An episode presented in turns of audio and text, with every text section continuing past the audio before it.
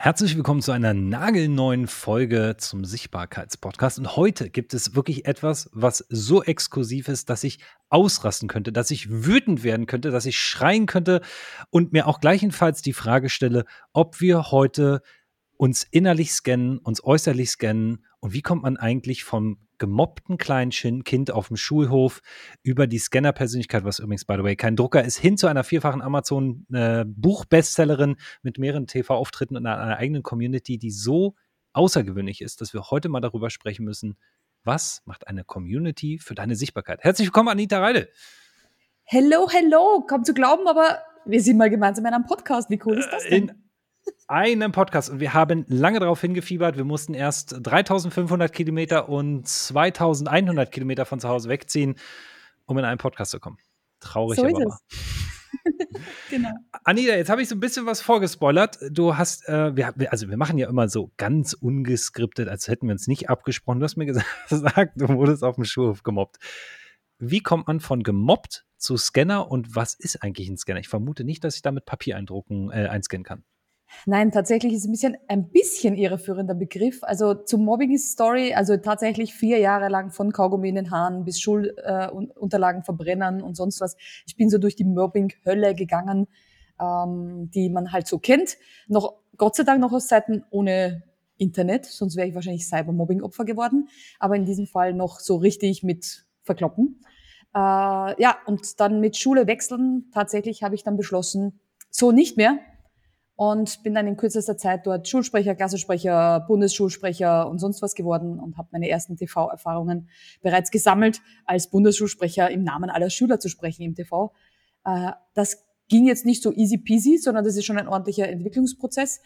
Ähm, und den habe ich natürlich auch in meinen jung erwachsenen Jahren. Da habe ich dann auch Jobs angenommen des Jobs wegen und des Geldes wegen und habe mir noch von irgendwelchen Chefs sagen lassen, wie ich zu sein habe ja, und das hat sich bis, ich würde mal sagen, die letzten Jahre doch noch ein bisschen durchgezogen, aber nur noch in kleinen Nuancen und ich habe immer mehr den Mund aufgemacht und gesagt, wenn mich was stört. Wenn ich nämlich wütend war, habe ich meine Wut genutzt und habe das gleich als Action, als nach vorne gehen, nach Aussprechen genutzt. Und das hat nicht jedem Arbeitgeber gefallen. Und ich war Gott sei Dank sehr, äh, nebenbei selbstständig schon seit einigen Jahren und jetzt seit circa fünf Jahren voll selbstständig und mache nur noch das, worauf ich Bock habe und mit wem ich Bock habe. Und ja, so ein paar Schnitzer, würde ich sagen, gibt's immer dazwischen. Also wo ich dann sage, na, mache ich halt dann doch, aber eigentlich spüre ich so innerlich, wenn ich keinen Bock drauf habe. Und da kommen mir meine Scanner-Gene, um das aufzulösen. Ein Scanner zählt zu den vielbegabten. Das heißt, jemand, der die anderen so scannt, so ein bisschen. Wir sind sehr auf die Mimikresonanz äh, fokussiert. Wir merken relativ schnell, viele sind auch hochsensibel, ist das eigentlich gut, was der andere macht? Wir haben so ein Bauch Bauchgefühl, leider ignorieren wir das manchmal. Und Scanner per se ist jemand, der viele Interessen hat, viele Projekte, viele Ideen, schnell spricht, jeden Podcast auf eineinhalbfacher Geschwindigkeit hört, weil es einfach zu langsam ist, gerne Leute unterbricht, weil er schon tolle Ideen hat. Ähm, ja, also das sind so ein paar Kurz, äh, Kurzausflüchte, was so ein Scanner ist. Scanner-Persönlichkeit wurde von Barbara Schör, von einer Amerikanerin geprägt. Das Wort gibt's leider bei uns als EDV-Gerät, aber wir scannen unser Vis-a-vis -vis und sind deshalb auch verdammt gute Verkäufer, Netzwerker und einfach coole Leute. Du hast es gerade so schön gesagt, Netzwerker. Die, wir haben ja wahnsinnig viele Berührungspunkte schon miteinander gehabt. Ein, der ein oder andere, der dich eben noch nicht kennt, weiß ja noch nicht, was du machst, so wirklich, sondern wir haben jetzt mitbekommen, es gibt eine Academy, du bist eine Scanner-Persönlichkeit, du hast ein Wut-Programm gehabt, also Mut-Wut-Programm. Und das sind so viele Facetten, die du draußen bedienst.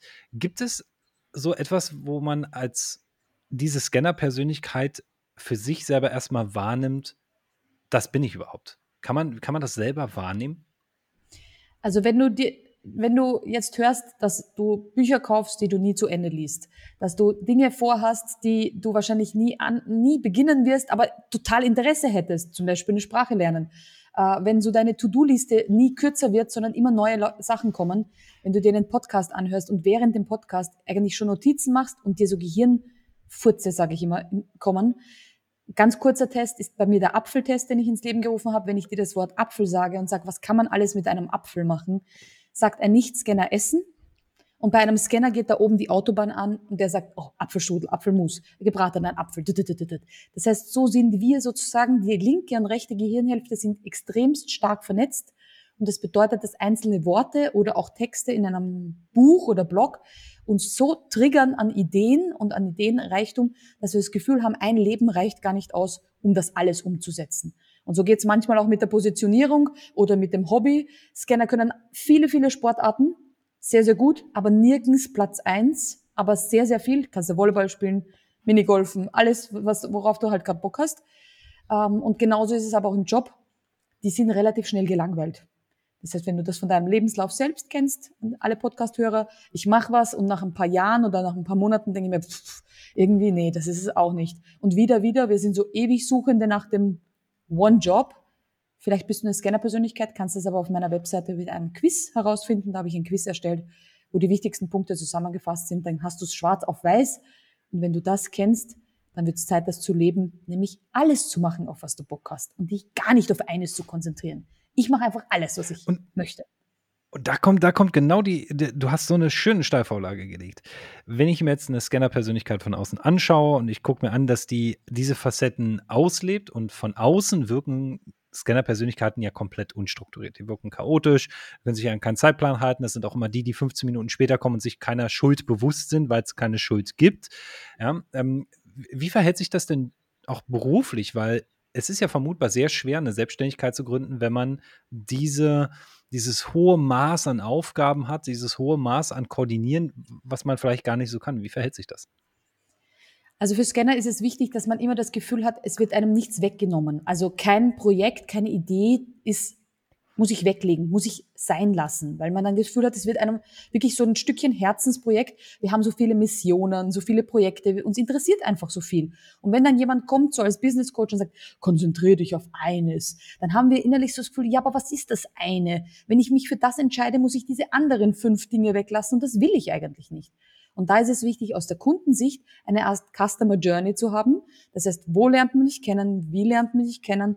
Als Personal Brand natürlich super, weil man lernt dich als Person kennen und wird früher oder später so und so mitbekommen, was du so alles tust und was du alles machst. Das heißt, ich spiele hier sehr aufs Personal Branding ein, aber auch als Struktur. Da kommt wieder das Projektmanagement-Gehirn bei mir raus es muss schon klar sein, was ist dein niedriges Produkt, wo kann man dich mal kennenlernen, was sind die nächsten Stufen, äh, wo man intensiver mit dir zusammenarbeitet. Es nutzt nichts, gleichzeitig einen Nähkurs anzubieten, eine Sichtbarkeitsakademie zu führen. Aber ich zum Beispiel habe vier Podcasts, weil ich mich auf kein Thema einigen konnte, nur auf eines. Also dachte ich mir, okay, ich nehme vier und so kann jeder Zuhörer schauen, interessiert mich mehr das Thema Wut, mehr das Thema Scanner, mehr das Thema Sichtbarkeit. Und so kann jeder Zuhörer sich den richtigen Podcast raussuchen. Und ich musste mich aber auch nicht auf eines fokussieren. Ist das so für dich so ein Thema, wo du sagst, am, am, Anfang scheint das ja schwer zu sein, weil wenn man jetzt sich vorstellt, man ist aus dem Angestelltenverhältnis raus und man will oder ist da vielleicht noch drin und man möchte sich was aufbauen oder man ist gerade frisch gestartet, jetzt merkt man, jetzt bin ich so eine Scanner-Persönlichkeit und habe die Herausforderung, dass es nach links und rechts irgendwie so mich an alle Richtungen zieht. Wie findet man jetzt denn überhaupt sein spezielles Produkt, womit man startet? Genau, also tatsächlich würde ich an dieser Stelle immer einen Coach an die Seite holen, nämlich der fragt dich genau das, was du dich selbst nicht fragen möchtest und an dieser Stelle einen Scanner als Coach. Ich habe sehr viele Coaches gehabt, bei denen ich viel viele tausend Euro ausgegeben habe, die keine Scanner waren und dadurch mich und mein Gehirn nicht verstanden haben. Das heißt, ich möchte immer schnell umsetzen. Wir leben sehr nach dem Pareto-Prinzip. Das heißt, auch Webseite passt soweit. Mhm, passt. Man kann kaufen-Button drücken. Es stehen drei Informationen dort. Super, ich gehe raus mit voll meiner Begeisterung. Und dann kommt so ein Coach um die Ecke und sagt, nee, eine Webseite muss optimiert sein. Da muss das drauf sein. Da muss das drauf sein. So kannst du das nicht machen. So nicht. Und immer mehr verlieren wir diese Begeisterung. Und zum Launch hin kommt dann ein, yeah, weil die Kraft schon weg war. Das heißt, wir sind ein extrem guter, am Anfang Startgeber, wie so ein Rennauto. Hinten raus wird es für uns schon schwieriger. Das heißt, wir müssen den Zauber vom Anfang mitnehmen und am Anfang richtig gut verkaufen und dann halt schleicht sich das aus und dann starten wir das nächste Projekt und dann schleicht sich das aus. Das heißt, an dieser Stelle, wenn ihr sagt, ich weiß nicht, womit starten, ich weiß nicht, wie ich das nach außen kommuniziere, sucht euch bitte jemanden, der Scanner ist, euch versteht, und aber auch das Know-how hat, wie man das auf dem Online-Markt präsentiert. Weil sonst gibt es einige Scanner da draußen, die haben tolle zehn Produkte, die schmeißen sie jede Woche bunt gemischt hinaus und wundern sich, dass die Zielgruppe verwirrt ist. Und in diesem Fall eben, wie mhm. gesagt, die Customer Journey, dass auch der Kunde weiß, Schritt für Schritt, was kann ich bei dir kaufen, zum Beispiel mit Upsells oder dergleichen kann man da wunderbar arbeiten, dass der Kunde mal einen Andockpunkt hat und dann weitergeleitet wird und nicht das Gefühl hat, von zehn Bomben gleichzeitig erschlagen zu werden. Hier mal eine journalistisch schlecht recherchierte und auch ähm, mit gefährlichem Halbwissen gefütterte Frage: Wie gehen Scanner-Persönlichkeiten mit eben Niederschlägen, also mit eben Fehlschlägen um, wenn es dann eben doch eben im Verkauf nicht funktioniert? Wir starten das nächste Projekt. Also tatsächlich. Ähm, Kurz tatsächlich, und knapp einfach. Wir starten einfach das nächste Projekt, weil wir haben so viele. Das heißt, ganz viele Scanner haben so ein Scanner-Projekt, wo sie äh, Buch, wo sie alles eintragen. Als Beispiel Leonardo da Vinci, wenn ihr die, das schon mal gesehen habt, der hat so ein äh, Bücher, die Ideenbücher, die schon überliefert sind. Das heißt, die kann man heutzutage noch anschauen. Und der hat alles notiert alles, was er erfunden hat, was er nicht erfunden hat, was nie entstanden ist, was später dann von ihm seine äh, Skizzen übernommen worden sind. Das heißt, wenn ihr einmal Leonardo da Vinci eingibt, seht ihr, der hat nicht nur die Mona Lisa gemalt, der hat auch den Tauchanzug erfunden und den Fallschirm und diese Dinge. Früher nannte man die Universalgelehrte und die sind verehrt worden. Heutzutage nennt man das Tausendsasser, unkonzentriert und unfokussiert. So, wir sind ja so bei diesem Thema in dem Community Management drin, weil du weißt ja und ich weiß es, dass du in einer Community sehr federführend warst. Und wie, wie kommt man jetzt dazu zu sagen, hey, Community Management ist das, wo ich mich reinfummel und, und wie kam es eigentlich dazu? Ja, also ich rede gerne, ich vernetze gerne, kaum zu glauben, aber das war dann in einem Coaching-Programm irgendwie so, dass ich dort halt dann geholfen habe, wenn es was zu helfen gab. Wenn jemand gesagt hat, ich finde den Link nicht, ich weiß nicht, wo das, wann das nächste Live-Coaching ist, was auch immer, habe ich einfach beantwortet äh, weil ich einfach so bin und das, wenn ich schon die, wenn ich die Antwort schon weiß, haue ich sie auch raus. Und irgendwann mal hat mich dann der Coach in diesem Coaching-Programm gefragt, sag mal, willst du das nicht gegen Geld für mich machen? So als 450 Euro Basis nur so ein bisschen, weil äh, ich habe da nicht so Bock drauf, beziehungsweise sind da so viele Fragen. Ich brauche da jemanden, der ein Auge drauf hat. Und dann habe ich mir gedacht, cool, das heißt, ich bekomme dafür bezahlt, dass ich helfe. Das klingt schon mal gut. Ähm, ja, und in kürzester Zeit ist das ein Vollzeitjob äh, geworden, weil ich da richtig mich reingesteigert habe, alle Fragen zu beantworten, immer für alle da zu sein. Ich habe dann den Namen Community Mutti bekommen und den Beisatz Anita regelt alles. Also egal, was es für Schwierigkeiten gab, ob technischer Natur, persönlicher Natur oder sonst was, meldet euch bei Anita, die findet eine Lösung. Da kommt dieses Scanner-Gehen wieder raus, dass ich sehr, sehr schnell äh, lösungsorientiert in meinem Gehirn da oben nach einer Lösung suche. Genau. Und dann ist daraus ein Fulltime-Job geworden, der mich rund um die Uhr eigentlich gefordert und gefördert hat, äh, weil die Community schläft nicht. Der eine schreibt 7 Uhr morgens, er braucht was, den nächsten um 22 Uhr. Und ich habe da immer voller Leidenschaft geantwortet und war die Community-Mutti, so wie man halt als Mutti auch bis Mitternacht munter ist. Wie ist das eigentlich so? Wie viele Community-Mitglieder hast du so in der Spitze betreut? Wie kann man sich das dann vorstellen? Ja, sicher anderthalbtausend. Also nur allein in den, ja den Facebook-Gruppen. Mhm. Das ist ja natürlich schon eine ganze Menge. Wie, wie geht man eigentlich damit um, wenn man dann diese unterschiedlichen Belange dieser Mitglieder hat? Na, es gibt ja den einen, der ist immer so ein bisschen, ach, und da bin ich nur auf Krawall gebürstet. Der andere ist sehr fragend. Wie geht man damit um, wenn man dann eben äh, damit arbeiten muss? Ja, tatsächlich ähm, ganz individuell. Und das ist wahrscheinlich das anstrengende oder herausforderndste, für mich aber wieder cooles. Es ist wie eine Challenge. Jeder, der sich meldet, ist ein anderer Charakter, braucht was anderes. Und der eine braucht tatsächlich bei irgendeinem Tool oder beim neuen, braucht er richtig Schritt für Schritt Anleitung. Dem, an, dem nächsten sagt man einfach, ach, da ist der Link, schau nach, da ist die Beschreibung. Also man muss schon sehr individuell darauf eingehen. Aber wenn man eine Nähe zur Community aufgebaut hat, ist das eine, also ich sage ein Game Changer. Wer eine aktive Community hat, braucht die Wellen der Selbstständigkeit nicht zu fürchten. Egal was kommt, wenn du eine krasse Community hast, kann dich Meta auf Instagram und Facebook sperren, löschen, blockieren. Drei Tage später hast du den Account wieder und neu aufgebaut oder wo auch immer man ist. Also das heißt, dieses, diesen Rückhalt von einer krassen Community hat man in jeder Krise und das finde ich schon cool. Also ich habe lieber eine krasse Community mit Fans, anstatt nur auf reinen Follower-Aufbau von irgendwelchen Menschen, die sagen, ja, habe ich mal irgendwo gesehen, klicke ich auf Follow, das zählt für mich nicht. Deswegen wollte ich auch wirklich bei jedem die Geschichte wissen. Auch bei den anderthalbtausend war mein Anspruch, bei jedem zu wissen, wo lebt er, mit wem, in welchen Verhältnissen, wie und was. Also ich weiß, Oliver lebt auf Zypern mit seiner Freundin, mit Hund. Also ich versuche das alles zu merken, auch bei anderthalbtausend Menschen. Äh, und nicht nur zu sagen, Oliver, warte, wie heißt du mit Nachnamen? Also das hätte es bei mir nicht gegeben. Mir war jede Person okay. wichtig als als Person und nicht nur als Nummer in irgendeinem Coaching-Programm.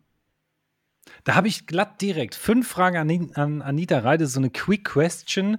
Äh, versuche es kurz zu, also ich versuche es kurz zu machen, du versuchst kurz zu antworten für Leute, die sagen, ich habe noch keine Community, ich kann mir nichts drunter vorstellen. Frage Nummer eins: Welche Plattform für eine eigene Community? Instagram.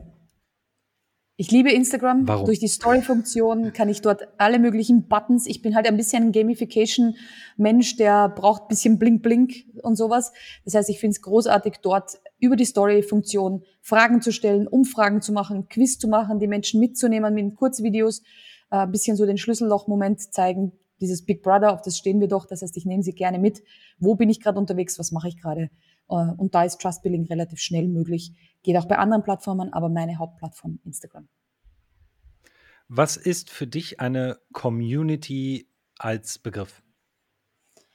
Das sind Menschen, die nicht nur ein Produkt bei mir gekauft haben, sondern das sind Menschen, die mich als Person mögen und die ich mag. Das heißt Menschen, mit denen ich in einen Austausch gehe, nicht nur pitche und sage, hier ist das neue Produkt, bitte kauf. Das sind Kunden, aber ich habe lieber Fans. Und ich habe lieber Menschen, die mich so mögen, wie ich bin. Und wenn ich wieder eine verrückte Scanner-Idee habe und sage, morgen werde ich Schuhdesignerin, dann habe ich eine starke Community, die kaufen auch die Schuhe. Sehr, sehr smarte Antwort. Und da kommt gleich die nächste Frage. Wie mit Hatern in einer Community umgehen? Tatsächlich regelt bei mir die Community. Das ist ein, mit ein Satz in meiner Message on Stage Academy. Erlebt einer meiner Mitglieder Hate. Und damit meine ich wirklich einen persönlichen Angriff, nicht nur ein Dahingerotze, du bist doof, damit können wir umgehen, aber so ein richtiger persönlicher Angriff, dann regel nicht ich das, sondern ich gebe meiner Community Bescheid, dass da jemand meint, böse sein zu müssen und dann antwortet die Community. Und das geht auch mhm. bei schlechten Bewertungen auf Google oder Amazon. Eine schlechte Bewertung und dann schreibt meine Community drunter 30 gute Bewertungen und dadurch hebt sich das wunderbar aus, ohne dass ich in den Kampf gehen muss mit jemandem. Das regeln meine Leute meine Family. Wenn man, wenn man jetzt gerade am Anfang sich eine Community aufbaut, man hat noch nicht so die große Reichweite oder die Leute interagieren noch nicht so. Gibt es so einen Quick Fix, so eine, so eine Lösung, wo kann man ansetzen, wenn die Community eben noch nicht so interaktiv ist? Zum Beispiel auf Instagram oder auf Facebook? Tatsächlich, äh, Golden Nugget begrüße deine neuen Follower. Und ab dem ersten mhm. Follower, der dir folgt, also auch der erste, auch eins, ja, der erste Follower, schreib eine Nachricht. Schön, dass du da bist, mein neuer Account. Du bist Nummer eins. Schreib aber auch der, Nachricht, der zehnten Person, der dreißigsten und der tausendsten. Das heißt, ich habe über 1000 Follower auf Instagram und habe allen eine Nachricht geschickt. Außer sie sind natürlich so ein Bot oder irgendwas, John Smith aus USA oder so, denen nicht. Aber jeden echten Follower schreibe ich, wie er auf mich aufmerksam geworden ist. Ähm, und kein Pitch, kein Angebot, kein melde dich, wenn du Hilfe brauchst, sondern echtes Interesse. Wer bist du und wie bist du auf mich aufmerksam geworden? Ja. Da die nächste Frage. Automatisiert diese Nachrichten schreiben oder alles per Hand ohne Copy-Paste? Copy-Paste zum Teil, aber nicht automatisiert. Das heißt, ich habe einen Satz, der einfach funktioniert. Das ist unter anderem, wie bist du auf mich aufmerksam geworden? Weil es kein Pitch ist, sondern reines Interesse zeigt. Aber ich schaue mir jeden Account vorher an und wenn ich Anknüpfungspunkte habe, wie eine Pferdefreundin oder eine Künstlerin oder dergleichen, dann schreibe ich einen persönlichen Satz. Ich finde, das ist das Mindeste, was man machen kann mit einem Klick zu schauen, was macht er, was tut er, was hat er in seiner Bio stehen oder was hat er in seinem letzten Post, um darauf einen kurzen Bezug zu nehmen. Weil die Person hat sich hoffentlich auch mit dir beschäftigt. Also ist das für mich wertschätzend, mir auch noch ein paar Sekunden Zeit zu nehmen, meine neuen Follower anzuschauen. Genau. Und damit die vorletzte Frage. Hate-Kommentare, beleidigende Kommentare löschen, verbergen oder gar nicht reagieren? Jeder Kommentar bringt Traffic und ganz oft lernen Leute auch davon, wie du auf Hate-Kommentare reagierst. Das heißt, die lesen sich dann durch, wie eloquent oder wie humorvoll oder wie was auch immer. Und deiner Werbeanzeige ist mal gestanden, ich könnte kotzen. Ähm, und einer meiner Werbeanzeigen und ich habe drunter geschrieben, ja bitte. Ähm, denn Übelkeit und das hat ja der Körper aus einem gewissen Grund und wenn dir schlecht ist, nur raus mit der Kotze. Also deswegen, ich habe dann halt einfach humoristisch was drunter geschrieben, ohne zu sagen, nee, und warum machst du das oder ihn zu löschen. Und unter meinem Kommentar kamen dann 30 Antworten, hey cool, ja du hast recht, wenn dir übel ist, raus mit dem Dreck. Also es wurde dann auch humoristisch aufgenommen und hey, dadurch wurde die Werbeanzeige mehr ausgespielt ganz ehrlich. Da gehe ich nachher nochmal drauf ein, denn ähm, da habe ich eine, eine sehr wichtige Frage, die aus der Community immer mal wieder kommt. Und es gibt so viele verschiedene Ansätze, da möchte ich später drauf eingehen. Eine letzte Frage noch. Welche Plattform ist deine Lieblingsplattform für eine Community? Instagram. Die allerlieblingsplattform. Es bleibt Instagram, Instagram. Okay, es wird sich, es, es ändert sich nicht. Nein, außer sie ändern die Logofarbe vielleicht. Also ich liebe Pink und äh, ich bin da total gerne zu Hause. Aber ich muss auch dazu sagen, jede Plattform hat ihren Zauber. Ich liebe auch äh, Mhm. in LinkedIn und dergleichen, weil, obwohl das ein kompletter Kontrast ist. Aber jeder hat so irgendwie seine Leute und jeder hat seine Daseinsberechtigung, wie alle unsere Gefühle. Und wenn ich mal ein bisschen seriöser sein möchte und mal ein bisschen guten Content, dann bin ich auch auf LinkedIn zufrieden und bin auch dort stolz, wenn es dort Kommentare und Austausch gibt. Ganz egal, wo die Leute sind. Also wirklich vielen Dank erstmal an dieser Stelle schon mal für dieses Quick-Fix. Ähm, ich denke, das ist für den einen oder anderen schon mal ein guter Einstieg, mal so kurze, zack, Rapid Fires zu bekommen. Ich will aber nochmal zurückgehen auf den Hate-Kommentar. Ähm, jetzt gibt es ja viele Menschen, die da draußen von ihrer Persönlichkeit sich sehr schnell persönlich angepusht fühlen. Klar, diese Kommentare, die da draußen so im Hate sind, sind ja auch darauf geeicht, dass sie persönlich greifen sollen. Ähm, Gibt es so eine Möglichkeit zu sagen, dieses humorvolle, das humoristische oder was? Wie kann ich so eine Nachricht erstellen, wenn ich persönlich angegriffen werde? Hast du da irgendwie so ein Tool, so eine geheime Waffe? meine Wut zu nutzen. Tatsächlich, wenn wir uns angegriffen fühlen, dann werden wir schnell wütend. Das heißt, jemand schreibt, du hast keine Ahnung, Oliver, du weißt überhaupt nicht, wovon du sprichst. Ja, du fühlst dich jetzt persönlich angegriffen. Aber warum? Und das ist nur dann, hast du jetzt Selbstbewusstsein und weißt, dass das, was du sagst, hat Hand und Fuß. Dann dürfte dich das eigentlich gar nicht tangieren. Dann gilt Mhm. für mich der Spruch, was juckt es die Eiche, wenn das Wildschwein sich an ihr reibt? Es ist nur ein Wildschwein. Es ist nur so ein kleiner Störfried, aber ich bin eine starke Eiche. Das heißt, da stelle ich mir vor und denke, pff, bitte, ach, komm, sorry, aber das ist als Plattform TikTok zum Beispiel, da kriegst du oft irgend sowas. Da sitzen irgendwelche 12-, 13-jährige Jungs und die finden es einfach toll, überall Bullshit zu. Das interessiert mich nicht, weil ich schon das Standing habe. Wenn mich das aber tangiert, dann einfach an der Persönlichkeit arbeiten, am Selbstwert. So krass das klingt, aber wenn dich so ein Rotz trifft persönlich, dann stehst du noch nicht standhaft dort und sagst, doch, ich kann es beweisen. Doch, das, was ich sage, hat Hand und Fuß. Ich habe hinter mir 30, 40 Kunden, die alle sagen, dank dir habe ich was erreicht. Wenn du das hast, dann tangiert es dich nicht. Am Anfang ist das nur so mühsam, wenn du noch keine Erfolge vorzuweisen hast und noch nicht auf dicke Hose machen kannst, weil du ja gerade im Aufbau bist, dann trifft dich das viel schneller und dann einfach an den Spruch denken, du bist eine stolze Eiche. Ignoriere das kleine reibende Wildschwein. Das geht auch wieder. Also die kommen ja auch manchmal und die, also so einen Dauerhater haben ja die wenigsten, die haben ja nur so einen, der mal einen Kommentar dort lässt. Ignoriert das Wildschwein. Das sein muss. Das war die Genau, richtig. Das war die Frage. Ähm, und zwar, äh, die Frage ist, die hier im Raum steht, wenn man eine Facebook-Gruppe hat, ist man dann Kindergärtner? Kriegt man die Community vielleicht dazu, dass sie sich alleine engaged? Und ich nehme mal das große Fallbeispiel, die gute alte Facebook-Gruppe. Ja, tatsächlich kenne ich viele Facebook-Gruppen, die tot sind. Da wäre man froh, es wäre Kindergarten. Es ist einfach Stille. Es ist jetzt, du müsstest jetzt so, so einen Heuballen, der durchs Bild fliegt. Ein, also es ist einfach. Warum habe ich schon wieder dieses Bild? Ich gebe das auch immer als Beispiel. Wo Ja, kommt das her? Also du musst einfach das nehmen, weil das ist, es ist gehende Lehre. Es passiert einfach nichts. Derjenige, der die äh, Facebook-Gruppe führt, fragt dann was und es kommt einfach gar keine Antwort, weil auch Facebook-Gruppen nur dann angezeigt werden, einem selbst, wenn man dort aktiv ist und wenn sich was tut. Das heißt, jeder von uns kennt wahrscheinlich 30 Facebook-Gruppen, wo er seit Jahren drinnen ist, die werden einem nicht einmal mehr angezeigt. Das heißt, man muss schon die Leute nicht nur als, man ist mehr Party-Animateur als Kindergärtner, man muss sie dazu bringen, zu antworten und mitzumachen, damit diese Facebook-Gruppe auch lebt. Und wie gesagt, ich war ja für 800 Menschen in einer Facebook-Gruppe zuständig und die war relativ tot und ist dann auch wieder relativ tot nach meinem Weggang. Das heißt, es war wirklich wichtig, hier Möglichkeiten des Austausches zu bieten. Das heißt, wenn ihr eine Facebook-Gruppe habt, postet nicht nur, das ist mein Angebot, hier können Sie kaufen, sondern vielleicht auch mal, wo kommst du her? Äh, heute ist Tag des Mojitos. Was ist dein Lieblingscocktail? Nicht immer nur in den Pitch denken und an das Business denken, sondern auch eine Möglichkeit zu geben, dass Leute kommentieren, ohne lange nachzudenken. Also einfache Fragen zu stellen, die aber jeden interessieren und Spaß machen. Mein bester Post in einer Gruppe war, hast du ein Apple-Gerät oder ein Android-Gerät? Weil das sind zwei Glaubenskriege und da muss jeder antworten, weil er Naja. das Gefühl hat, er vertritt jetzt diese Firma. Und schon war der Post mit Also, wenn du das 70 oben. wenn, wenn du das geschafft hast, ne, dass deine Marke so stark gewachsen ist, dass Leute sich auf der Straße oder in, in Gesprächen, und es geht auch in diesen Diskussionen so hitzig her, ja. und ist dann so, ja, aber bei Android ist alles so offen, ja, aber bei Apple ist so restriktiv und dann wird so über Grundsätze philosophiert. Ja, wie im Fußball, oder? Background, ne? Wie im Fußball, da nennen das Leute sogar ihre Kinder nach irgendwelchen Fußballspielern. Also deswegen auch da Glaubenskrieg, Fußball funktioniert genauso wie Glaubenskrieg. Also du sagst, äh, um die Community ins Engagement zu bringen, bitte starte einen Glaubenskrieg in deiner Gruppe, nur nicht über Religion am besten, sondern über Themen, über die man sich immer streiten sollte. Genau. Sind so auch so, so äh, Sachen wie zum Beispiel Nahrungsmittel, wäre das jetzt dann auch so ein Streitthema, wo man sich dann so in so einer Gruppe gut aufhängen kann? Also es gibt dann auch die Vegan-Fraktion, die Vegetarier-Fraktion, die ohne Zucker, die Low Carb, die sonst irgendetwas.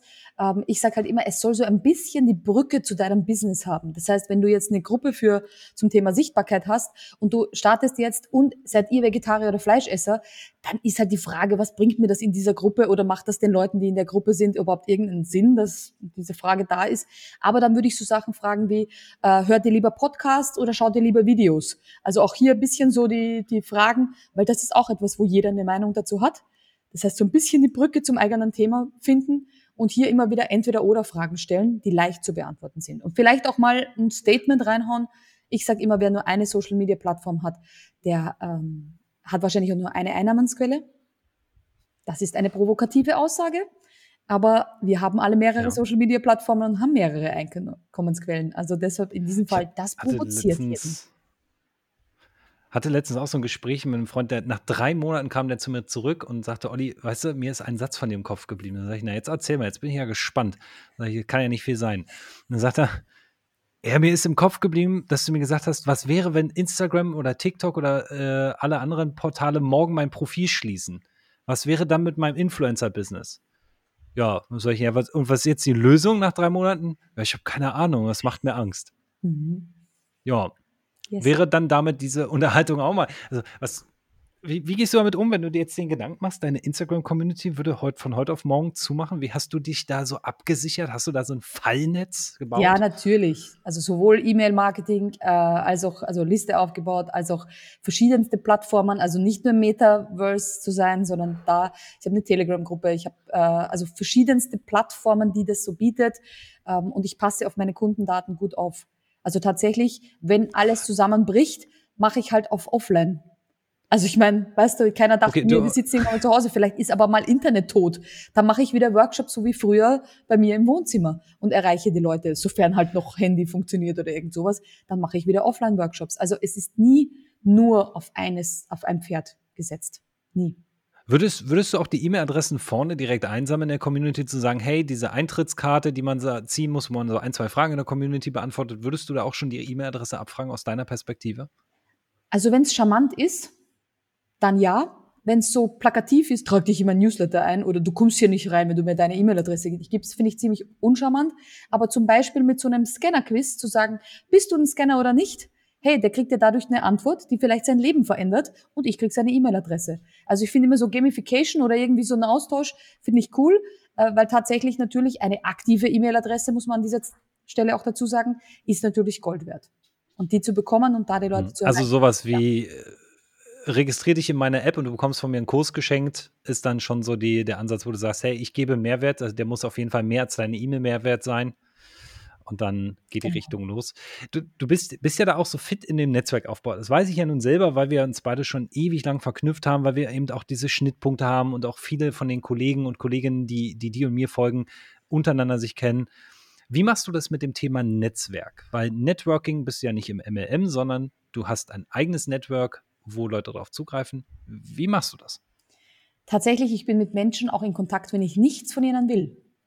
Das klingt total banal, aber es ist einfach ein Riesenunterschied, ob du dein Netzwerk immer nur mit hey Olli, ich brauche da jemanden, du, eine Freundin von mir, die landet jetzt in Zypern und kriegt kein Taxi. Und Olli, kannst du nicht vielleicht Taxi spielen? Und ja, so, ja, wo man sich denkt, sorry, aber wir haben seit Monaten keinen Kontakt. Und nur weil ich in Zypern wohne, du kennst es vielleicht, geht mir in Mallorca auch so mit, kannst du ein Hotel empfehlen, kannst du ein Restaurant empfehlen? Ich bin nicht Reiseführer vom Beruf, nein, ist nicht mein, aber wenn man mit jemandem gut in Kontakt ist, dann ist es wie einer Freundin zu helfen. Und da gebe ich auch gerne Restauranttipps und dergleichen.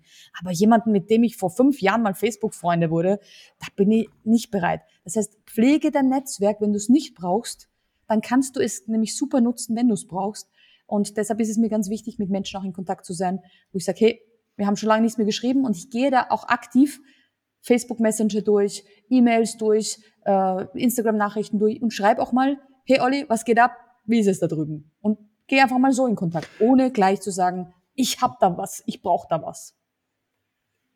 Das Schöne ist, du hast es gerade so schön reingeworfen. Äh, unsere Auswanderer-Stories sind ja, oder was ist Auswandern, Umzugsstories in ein anderes Land sind ja immer sehr spektakulär. Hast du diese Erfahrung auch gemacht, dass Menschen bei dir gerne einen, einen Wohnplatz für eine Woche haben wollen und sich auch mit Kind und Kegel und Familie und Hund und Katze anmelden? Ja, ich hatte sogar welche, die gesagt haben, ich kann auch auf der Gartenliege schlafen, gar kein Problem, weil wir haben jetzt, wir wohnen jetzt in einer Loftvilla. Das heißt, es gibt hier tatsächlich kein Zimmer außer mein Schlafzimmer.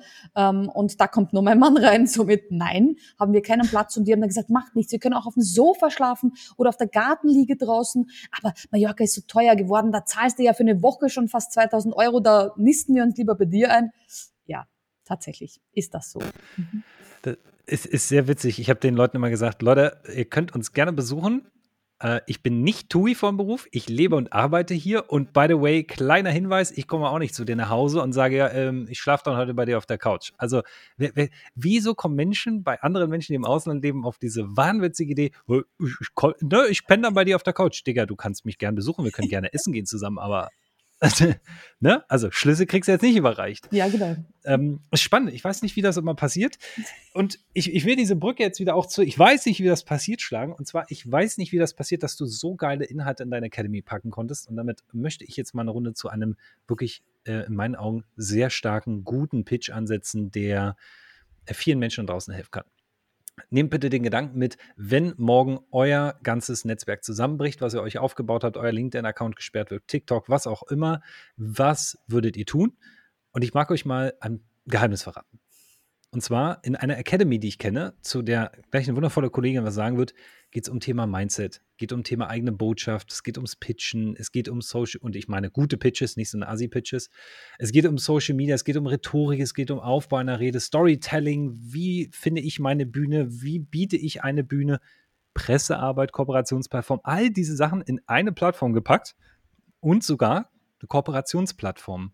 Magst du dazu noch mal mehr erzählen zur Kooperationsplattform, bevor ich dann auch mal teaser, was man da so findet? Ja, tatsächlich ist mir ganz, ganz wichtig, ähm, ich habe die letzten Jahre beim Aufbau meines Online-Business ähm, immer jemanden gesucht, der sagt, hey Anita, ich kenne da jemanden, den rufe ich mal kurz an, der wäre für dich interessant oder du könntest mal. Hier an dieser Stelle danke an dich, lieber Oliver, weil du hast das so gemacht. Du hast im Zuge eines Online-Kongresses einfach gesagt, warte, Anita, ich schreibe demjenigen gleich eine Nachricht, hast sofort das Handy gezückt und hast gesagt, ich habe da eine coole, äh, sprich bitte bei dir im Online-Kongress. Das heißt, du hast das gemacht, ohne zu sagen, ja, aber Anita, da bekomme ich so und so viel Euro und das kostet dich jetzt das und da kriege ich jetzt noch Affiliate oder kriege ich, weiß ich nicht was. Also immer dieses im Hintergedanken, wenn ich dir Türe öffne, was schaut da für mich heraus? Und diese Kooperationsplattform habe ich dann einfach gebildet für meine Coaches. Ich hatte es selber nicht, aber habe in den letzten Jahren einfach viele, viele Leute kennengelernt, ein großes Netzwerk aufgebaut, war in über 120 Podcasts mittlerweile. Das heißt, ich kenne viele Podcaster, die auch sagen, hey ja, wenn du coole Leute hast, schick sie mir.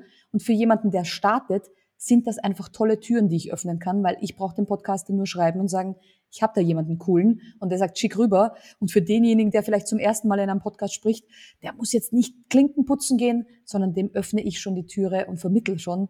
Und das war mir ganz wichtig. Das ist das Herzstück meiner Academy. Zu all diesen anderen Dingen, die du gesagt hast, wo ich all mein Wissen reingeben kann, aus vielen Jahren Erfahrung auf der Bühne. Was ist überhaupt eine Bühne? Und falls Social Media zumacht, hey, es gibt da draußen noch ganz viele andere Bühnen, wo du deine ähm, Botschaft in die Welt bringen kannst. So, und da will ich mal dazu kommen, dass diese Community ja nicht nur ihr Geld wert ist, sondern wir wollen ja vermutbar mal einen Preis teasern. Und ich sage euch, Leute, vorab, bevor wir jetzt diesen Preis einmal ansprechen, ich finde, man sollte hier einen Gedanken mitnehmen. Wenn du dich damit beschäftigst, eine Community aufzubauen und damit auch Geld online zu verdienen, das bedeutet, das Ziel ist ja trotzdem wirtschaftlich am Ende zu sein. Der Preis, den du jetzt vielleicht hörst, der wird kurz sein, dass du sagst so, mhm. ich sag dir, wenn du das Ding machst, was ich, ich darf, durfte Mäuschen spielen ein bisschen. Das, wenn du das alles machst, was Anita in der Community mit dir durchgeht und in der Academy, dann wirst du es schaffen, ein Business aufzubauen, wo du online Geld verdienst, wo du nicht irgendwie wie die einer dieser Klinkenputzer bist, die so ganz schmutzig unter der Türklinke durchpimmeln, sondern du wirst es schaffen, Menschen zu begeistern, die in deinem Umfeld sein wollen. Und damit übergebe ich jetzt an dich für die Preisteaser. Tatsächlich, ich bin da ganz transparent. Ähm, ich habe ja schon so wie viele da draußen viel Lehrgeld bezahlt. Und in diesem Fall habe ich gesagt, werde ich, versuche ich einen Preis zu finden, der fair für alle ist. Und das sind die 1800 Euro, auch in Raten zu zahlen. Das heißt, an dieser Stelle auch für jemanden, der sagt, ich beginne, gibt es sogar Ratenzahlungen zu 100 Euro im Monat und dergleichen. Und wenn du nur darüber nachdenkst, wenn du in die Academy kommst, kriegst du die ersten Türen bereits geöffnet. Das heißt, jede Woche gibt es Kooperationen in der Presse. Alleine das ist gar nicht so einfach, mit Journalisten zu arbeiten. Und da öffne ich schon die Türen. Wir starten einen Online-Kongress, wo du als Speaker dabei sein kannst. Derzeit schreiben wir gerade ein Buch gemeinsam. Also du siehst, es ist auch ganz mannigfaltig von dem, was wir tun und was wir machen und was wir uns immer einfallen lassen, damit jeder in die Sichtbarkeit kommt im eigenen Tempo. Das heißt, wenn du noch nie irgendwo gesprochen hast, keine Sorge. Ab jetzt hast du die Community Mutti und die hilft dir auch für dein erstes Interview, für die ersten Schritte. Und dann wirst du sehen, ist auch so ein Presseartikel ratzfast geschrieben. Und auch als Experte in einem Online-Kongress ist man dann ganz schnell gleich in einer anderen Liga, als wenn man das von klein auf selbst aufbauen muss. Und diesen Sprung. Kann man damit ja, ja. du äh, mach zu Ende. Ich will hier nicht unterbrechen. Das ist nicht unverschämt seriös der andere Podcast von mir. Alles gut, da hast du einfach diesen Sprung, das sind die 1800, die dir im Business einfach, wenn du diese Kontakte kriegst, gleich ein paar Türen öffnet, ähm, die hätte ich gerne gehabt. Ich habe jede einzelne Türe für mehrere tausend Euro öffnen müssen. Jedes einzelne Wissen ja. wieder bezahlt. Und ich habe gesagt, nee, ich verlange da keinen Cent dafür, ich kriege auch meistens gar nichts für irgendeine Weiterempfehlung. Ähm, aber zack, kannst du schon im Radio sprechen. Und wer kennt denn so schnell jemanden, wo man im Radio seine Botschaft in die Welt hinaustragen kann? Wie oft haben wir nicht gemeinsam bei irgendwelchen Events gesessen als Experten, weil wir äh, eingeladen wurden für irgendwelche vergünstigten Konditionen oder einer von uns da gearbeitet hat und haben uns am Ende gefragt, warum bin ich eigentlich hier? Genau. Was, was war denn dein, dein schlimmstes Erlebnis auf einem Event? Du musst das Event nicht erwähnen, wir wollen ja niemanden schlecht, also wir können auch jemanden schlecht machen, müssen wir aber nicht. Was war das schlimmste Erlebnis? Tatsächlich bin ich so ein bisschen ein VIP-Mäuschen, das heißt, ich gönne mir gerne die VIP-Tickets, möchte aber dann auch gerne wie ein VIP behandelt werden. Also, weißt du, wenn ich dann mehrere, also mehrere hundert oder tausend Euro dann für ein VIP-Ticket zahle und dann halt in irgendeiner schäbigen Abstellkammer sitze und halt dann mein Wasser kostenlos zur Verfügung bekomme und das nennt man dann Netzwerken mit den Speakern oder so, das ist halt eher schäbig. Und es waren schon ein paar so Events, wo ich mir gedacht habe, das hat sich aber jetzt gar nicht ausgezahlt, das VIP-Ticket zu holen, außer dass ich die erste Reihe fülle, die sich sonst nämlich nicht füllt. Ja, an dieser Stelle mhm. hockt man die VIPs vorne hin, weil sonst setzt sich nämlich niemand in die erste und zweite Reihe. Ähm, ja, da habe ich mir dann öfters gedacht, nächste Mal gar nicht mehr kommen und bin auch nicht mehr gekommen. Okay. Und da habe ich schon so ein paar Erfahrungen gesagt, wo ich mir gedacht habe, oh, VIP-Raum und du kommst rein und denkst dir, ach, die Abstellkammer haben sie leer geräumt. Alles klar, ich fühle mich richtig wertvoll. Dafür habe ich ein VIP-Band bekommen. Ist dann auch mal was wert. Ist dann das teuerste VIP-Band, was man mal bekommen kann. Ja, wirklich. Was ist also die, tatsächlich, ja. Was ist die nervigste Aussage, die von einem Redner, einer Rednerin, einem Redneress, was auch immer wir herumgendern wollen, äh, gehört hast bei einer Veranstaltung? Konzentriere dich auf ein Ding. Nur dann wirst du erfolgreich. Und tatsächlich, mit dem möchte ich brechen, also mit dem möchte ich brechen und irgendwann einmal kommt mein Mic Drop Moment, wo ich auf einer Bühne vor, keine Ahnung was, 15.000 Menschen sage, und genau jetzt spreche ich für all die da draußen, die mit vielen Dingen erfolgreich werden und zeige, dass man damit auch scheiße viel Geld verdienen kann. Yes. Und dann lasse ich das Mikrofon fallen und lass all diese Hater und Skeptiker sagen, du musst nur mit einem rausgehen und du musst dich auf eines spitz positionieren und nur dieses eine machen. Ja, die werde ich dann Lüge strafen. Ich, es gibt ja ein, ein gemeinsames Erlebnis, ich sage nicht welches Event, aber es gibt ein gemeinsames Erlebnis. Da wollte ich eigentlich einen Mic Drop machen, weil ich so angepisst war von diesem Event. Ähm, wenn mir jemand sagt, das ist ein No-Pitch-Event und sich da ein Pitch die Klinke nach dem anderen in die Hand gibt. Leider habe ich den letzten, nee, den vorletzten oder den vorvorletzten Slot gehabt nach zwei Tagen und konnte den Mic Drop nicht machen, zu sagen, und hier ist euer verfickter Pitch, den ihr alle machen wolltet, und einfach das Mic zu droppen und keinen Pitch zu machen. Ich finde ich kann mich an einen Satz erinnern, der ging wie folgt. Derjenige betritt die Bühne und ist noch nicht mal 20 Sekunden auf, die Bühne, auf der Bühne und äh, haut folgenden Satz raus. Wir können das Ganze ja heute hier abkürzen. Ihr kauft jetzt einfach und dann gehen wir früher in die Mittagspause. Das ist so der mhm. Moment, wo du denkst so, okay, hier hat Community gerade richtig viel Spaß.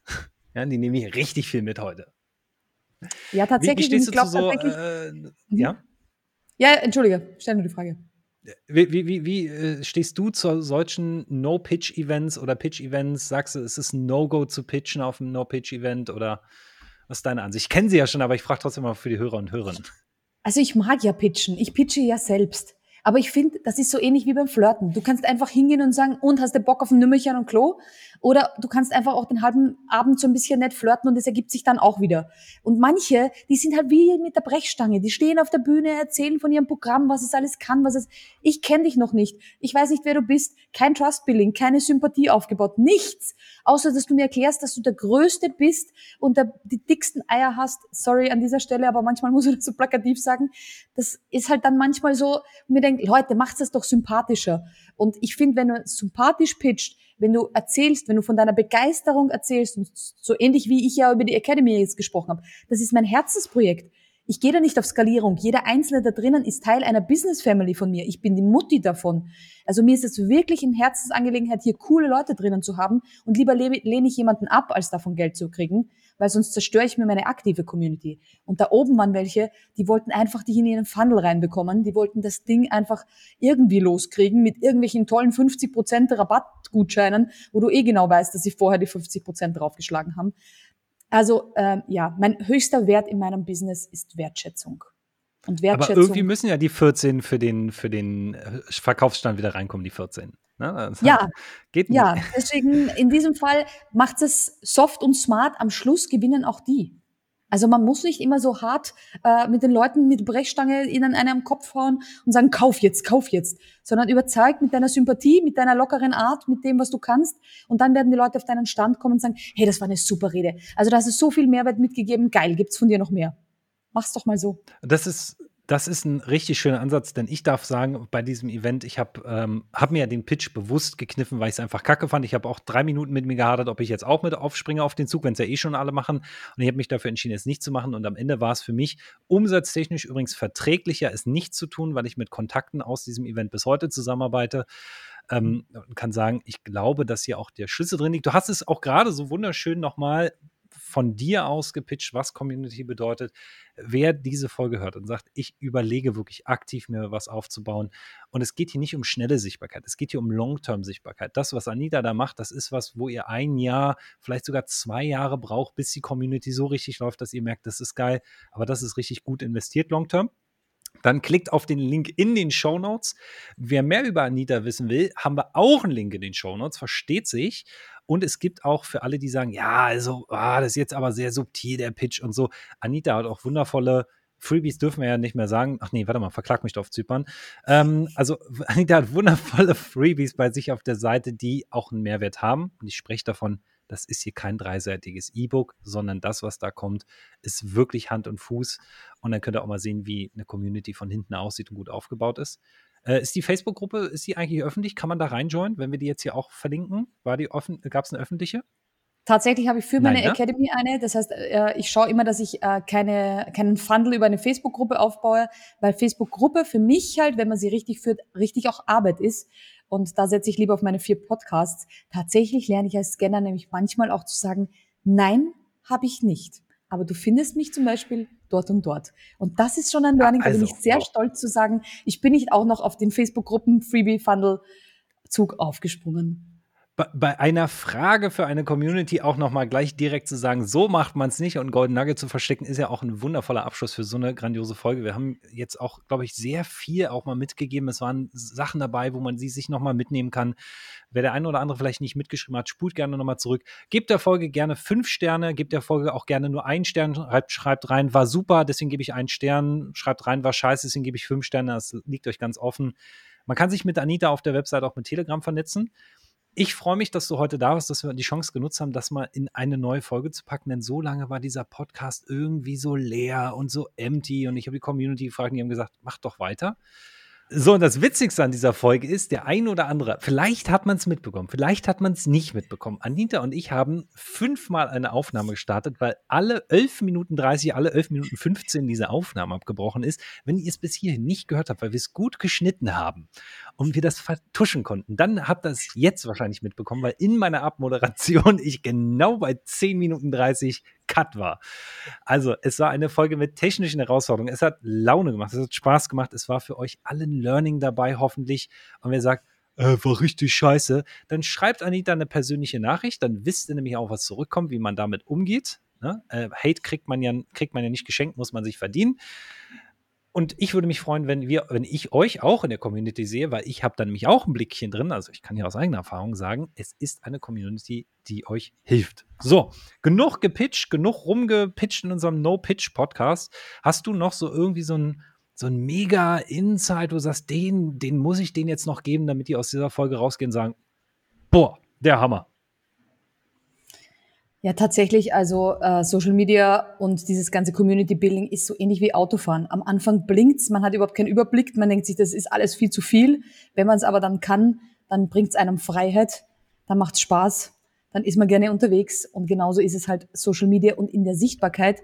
Für mich ist es ein richtig geiles Gefühl und ja, das befriedigt das Ego zu wissen, 120 Podcast-Interviews sind da draußen am Markt. Wenn du meinen Namen eintippst auf Google, dominiere ich die ersten vier Seiten yes, du kommst an mir nicht vorbei.